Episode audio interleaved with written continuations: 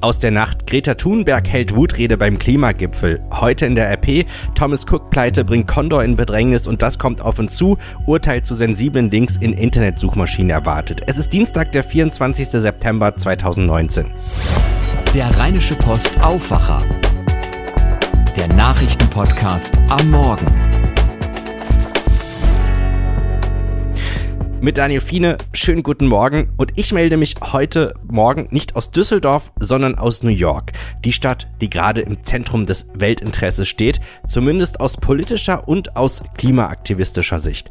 Die UN-Generalversammlung findet nämlich statt. Angedockt ist die durch Gretas Atlantikquerung sehr erwartete Klimakonferenz. Und ich kann euch sagen, selbst für New York ist es so etwas wie ein Ausnahmezustand, den man hier beobachten kann. Wenn die politischen Führer von den 193 Mitgliedstaaten nach nach New York kommen. Die Hotelpreise explodieren. Upper East Side und das nördliche Midtown sind durch zahlreiche Polizeiblockaden äh, bestimmt. Und vor dem Trump Tower, da stehen zum Schutz schwer beladene LKW. Selbst die New Yorker, die ja viel Trubel gewohnt sind, bezeichnen das, was immer jährlich im September zur UN-Generalversammlung passiert, dann nicht nur als Stau, sondern als Extrastau. Die sonst so toleranten New Yorker kommen da schon irgendwie auch an ihre Grenzen. Genervter sind sie nur von den zahlreichen Sperrungen, die es wegen der zahlreichen Dreharbeiten hier das ganze Jahr in der Stadt gibt. Nach dem Motto UN-Generalversammlung ist ja nur einmal im Jahr. Während sich hier das Lokalfernsehen auf die Staus konzentriert, haben aus meiner Sicht zwei andere Bilder oder Motive den ersten Tag weltweit geprägt, die auch zurück nach Deutschland geschwappt sind. Einmal das Foto von Kanzlerin Angela Merkel in einem Sessel, neben ihr Greta Thunberg, vertieft im Gespräch. Mein Eindruck, nicht ganz ohne Stolz oder ohne Kalkül hat Merkel das Foto über ihre offiziellen Social-Media-Kanäle teilen lassen. Wie kommentierte es ein Nutzer? Die mächtigste Frau der Welt und die Bundeskanzlerin. Doch das Thema Klima ist ja viel wichtiger als ein schneller Gag. Lass uns deswegen lieber auf die Inhalte schauen. Die 16-jährige Greta Thunberg hat die Staats- und Regierungschefs in einer emotionalen und eindringlichen Rede zu mehr Engagement aufgefordert. Mit Tränen in den Augen warf die Aktivistin den Politikern vor, zu wenig zu tun, um die junge Generation im Stich zu lassen. Ihr seid immer noch nicht reif genug zu sagen, wie es wirklich ist. Ihr lasst uns im Stich. Alle kommenden Generationen haben euch im Blick. Und wenn ihr euch dazu entscheidet, uns im Stich zu lassen, dann entscheide ich mich zu sagen, wir werden euch nie vergeben. Gretas Worte haben hier in New York viel Beachtung gefunden. Menschen leiden, Menschen sterben, unsere Systeme stürzen ein. Wir stehen am Anfang eines Massenaussterbens und alles, worüber ihr reden könnt, ist Geld und die Märchen von einem für immer anhaltenden wirtschaftlichen Wachstum. Wie könnt ihr es wagen? Taten statt Worte. Dieses Motto hat auch der UN-Generalsekretär Antonio Guterres für den UN-Klimagipfel ausgegeben. Als einer der ersten sprach Bundeskanzlerin Angela Merkel. People are suffering. Menschen leiden, Menschen sterben, unsere Systeme stürzen ein. Wir stehen am Anfang eines Massenaussterbens und alles, worüber ihr reden könnt, ist Geld und die Märchen von einem für immer anhaltenden wirtschaftlichen Wachstum. Wie könnt ihr es wagen? Dabei ging es auch um die Verantwortung Deutschlands. Deutschland sieht seine Verantwortung international und national. International werden wir unsere Mittel für den weltweiten Klimaschutz von zwei auf vier Milliarden Euro erhöhen im Verhältnis zu 2014. Insbesondere werden wir 1,5 Milliarden in den Green Climate Fund einzahlen. Wir setzen uns ein für Klimarisikoversicherungen und wir sind seit Jahrzehnten aktiv und werden dies fortsetzen im Bereich des Waldschutzes. Und dass das Thema Klimawandel auch ein Thema ist, bei dem alle ins Boot geholt werden müssen. Insgesamt sehen wir uns und unser Land vor einem tiefgreifenden Wandel, bei dem wir durch Anreize auch die Menschen mitnehmen müssen. Es gibt diejenigen, die aktiv sind und demonstrieren und uns Druck machen, aber es gibt auch die Zweifler. Und Aufgabe jeder Regierung ist es, alle Menschen mitzunehmen. Diese Aufgabe stellt sich Deutschland mit seinen gerade am letzten Freitag beschlossenen Maßnahmen und dem, was wir bisher getan haben. Wir werden unseren Beitrag zu einer nachhaltigen Wirtschaft und zu einem nachhaltigen Leben weltweit leisten. Soweit die Kanzlerin heute hier in New York. Das zweite Bild, das heute um die Welt ging, war eine sehr kurze Szene, die aber Bände sprach. Man sieht zunächst Greta, sehr grimmig guckend, die Kamera zoomt raus, Menschen gehen vorbei, darunter US-Präsident Donald Trump, der für Greta immer noch mit zornigem Blick nur die kalte Schulter übrig hat. Für Donald Trump wird es heute ein wichtiger Tag hier bei der UN-Generalversammlung. Im vergangenen Jahr hatte Trump der Führung in Teheran bei der UN-Vollversammlung vorgeworfen, Zitat, Chaos, Tod und Zerstörung zu sehen. Seitdem ist der Konflikt zwischen den USA und dem Iran gefährlich eskaliert vor dem Hintergrund des Konflikts zwischen den USA und dem Iran beginnt nachher um 15 Uhr zur deutschen Zeit die Generaldebatte bei der UN-Vollversammlung. Wir halten euch bei RP Online auf dem Laufenden. Heute in der RP, Thomas Cook-Pleite bringt Condor in Not. Die Thomas Cook-Pleite war selbst Thema hier im US-Frühstücksfernsehen. Aufgeregt erzählte der TV-Anchor, dass auf der spanischen Ferieninsel Mallorca sehr viele Passagiere gestrandet sind, die zum Teil erst in zwei Wochen wegen der wegfallenden Flugkapazitäten zurück nach Hause können. Der britische Reisekonzern Thomas Cook hat kein Geld mehr und den Betrieb ja mit sofortiger Wirkung eingestellt. Alleine aus Großbritannien sind etwa 150.000 Urlauber im Ausland betroffen.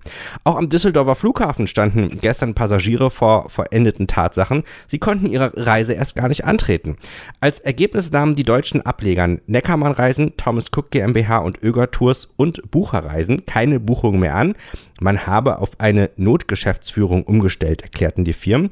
21.000 Passagiere durften ihre bezahlten Reisen nicht antreten, darunter tausende Passagiere der zu Thomas Cook gehörenden deutschen Fluggesellschaft Condor. Die deutsche Thomas Cook GmbH erklärte die drakonische Maßnahme damit, man könne eine eigene Insolvenz nicht ausschließen. Daher könne man gebuchte Hinflüge nicht abwickeln. Bereits begonnene Reisen dürften aber vorerst fortgeführt werden. Was das für Condor bedeutet, liest ihr heute in der RP und in der Rheinischen Post. Und wir hören jetzt hier im Podcast den Reiserechtsexperten Professor Dr. Ernst Führig.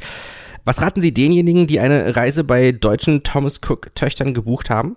Ja, ich rate Ihnen erstmal nicht die Nerven zu verlieren. In der Regel hat man Pauschalreisen gebucht über Reisebüros. Kunden sollen sich an ihre Reisebüros wenden, zurücklehnen und schauen, dass man also nachher einen Sicherungsschein hat und in dem Sicherungsschein wird versichert, dass ein Absicherer übernimmt gezahlte, wenn man betroffen ist während der Reise dann hat man die Sicherheit, dass man zurückbefördert wird, ohne dass einem zusätzliche Kosten auferlegt werden. Müssen sich die Kunden der deutschen Thomas Cook Töchter überhaupt unnötig Sorgen machen? Wenn sie Pauschalreisen gebucht haben, äh, nicht. Aber ein anderes Problem haben wir natürlich. Alle Buchungen, die bei Condor also nachher getätigt worden sind, sind ja nicht insolvenzabgesichert. Hier muss man sagen, Kunden, die Einzelleistungen aus dem Thomas Cook Konzern gebucht haben, sind nicht abgesichert gegen Konkurs, also gegen eine drohende Insolvenz. Falls es doch zu weiteren Insolvenzen kommt, können Reisende Vorkehrungen treffen und sich gegen mögliche Insolvenzen absichern? Es gibt keine zusätzlichen Versicherungen. Es ist an sich äh, bei äh, den mittleren und kleineren Veranstaltern ohne Probleme kann man da sagen, dass 110 Millionen Absicherungen pro Versicherer ausreichen. Das Problem ist also nachher jetzt wirklich der Großveranstalter äh, Thomas Cook mit seinen äh, vielen kleinen Marken, die er noch hat, dass diese 110 Millionen hier nicht reichen würden. Da sehe ich ein äh, Problem, aber bei anderen Veranstaltern sehe ich kein Problem. Was können Urlauber denn machen, die jetzt bereits betroffen sind, zum Beispiel irgendwo gestrandet sind oder ihre Reise heute nicht antreten können? Hat äh, in allen Destinationen Reiseleitungen. Man soll sich an den Reiseleiter wenden. Das ist also näher mein Rat, den ich geben kann. Reiseleiter sind informiert, wissen also nachher, was hier zu tun ist. Wenn also daher jetzt äh, ein vorzeitiger Rückflug notwendig ist, dann wird das von anderen Reiseveranstaltern übernommen, die ihre Flugkapazitäten dann zur Verfügung stellen. Also braucht man sich im Grunde keine Sorgen machen, zumindest wenn man in Deutschland gebucht hat, oder? Also wir haben in Deutschland ein System, das äh, bei Insolvenz eines Veranstalters die anderen Reiseveranstalter diese Rückholaktionen übernehmen. Im Gegensatz zu Großbritannien, da ist es so, da muss der Staat diese Rückholaktionen übernehmen und der ist oftmals überfordert oder wird überfordert sein und eine Rückholaktion wird sicher unproblematisch ablaufen. Da haben, die Reiseveranstalter große Erfahrung. Sagt der Reiserechtsexperte Professor Dr. Ernst Führig. Schauen wir auf die Themen, die heute sonst noch auf uns zukommen. Bei den Grünen im Bundestag entscheidet sich heute Nachmittag, ob die Fraktionschef Katrin Göring-Eckardt und Anton Hofreiter im Amt bleiben oder Cem Özdemir das Ruder übernimmt. Der frühere Parteichef hat sich zusammen mit der Abgeordneten Kirsten Kappert-Gonter auf die Doppelspitze beworben. Gewählt wird auch bei der SPD, der AfD und der FDP. Allerdings wird es da voraussichtlich weniger spannend. Das oberste britische Gericht will heute Mittag eine Entscheidung zu der von Premierminister Boris Johnson auferlegten Zwangspause des Parlaments treffen. Die elf Richter des Supreme Courts müssen entscheiden, ob sie in den Streit zwischen Parlament und Regierung eingreifen. Falls sie diesen Weg wählen, stünde ein Urteil darüber an, ob Johnson gegen das Gesetz verstoßen hat, als er bei Königin Elizabeth II. eine fünfwöchige Parlamentspause erwirkte dürfen Google und Co. in ihren Ergebnissen auch Links anzeigen, hinter denen sich sensible Daten verbergen, wie beispielsweise religiöse Ansichten oder private Informationen über das Sexleben eines Menschen.